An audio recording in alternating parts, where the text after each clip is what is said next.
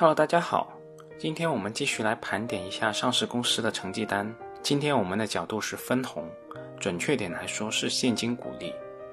对于现金股利这个问题，其实大家的认识是有分歧的。一些成熟的市场，比如说香港市场，是特别重视股息率的，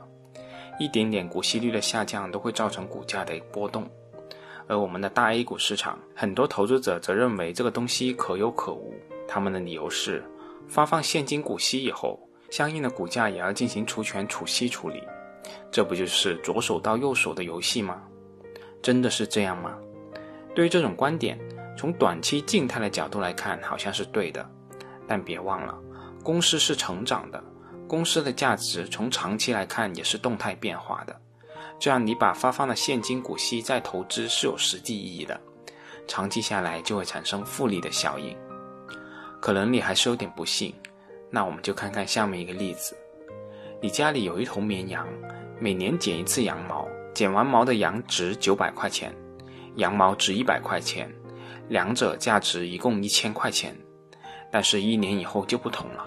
这只羊又长出了新毛，再剪一次，还可以赚一百块钱。这样下去，十年就可以赚一千块了，就可以再买一只羊。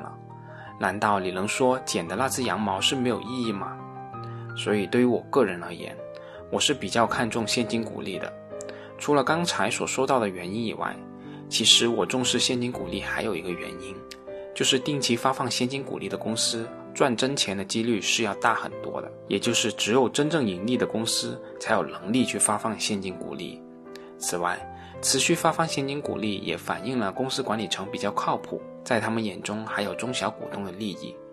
还反映了公司的财务保守、真实可信，造假的可能性比较小。这里我也不介意马后炮一把，大家可以看看康美药业暴雷前几年的分红情况，公司确实赚了不少钱，可是就是不分给你，起码对于我来说，这是值得去警惕的因素。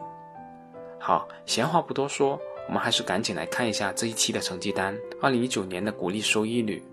也就是以二零一九年度你分配的现金股利除以最近的收盘价。我这里列出了二零一九年股利收益率达到百分之六以上的上市公司，一共有五十三家企业。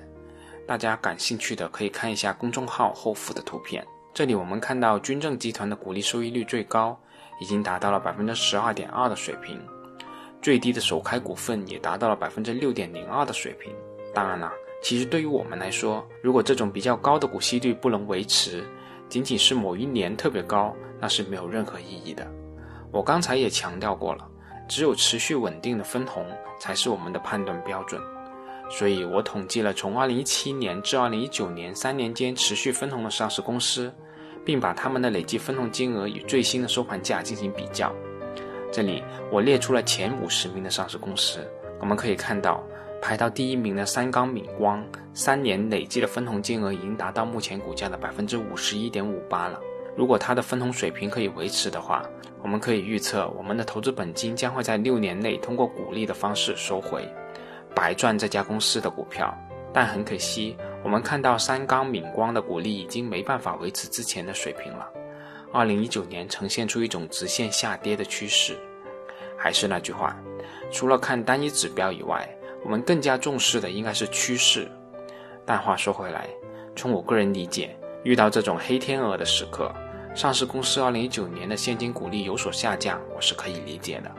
好了，具体这些公司我就不一一给大家讲了，大家感兴趣的话就看一下公众号后附的五十强名单吧。好，今天就到这里，我们下次见。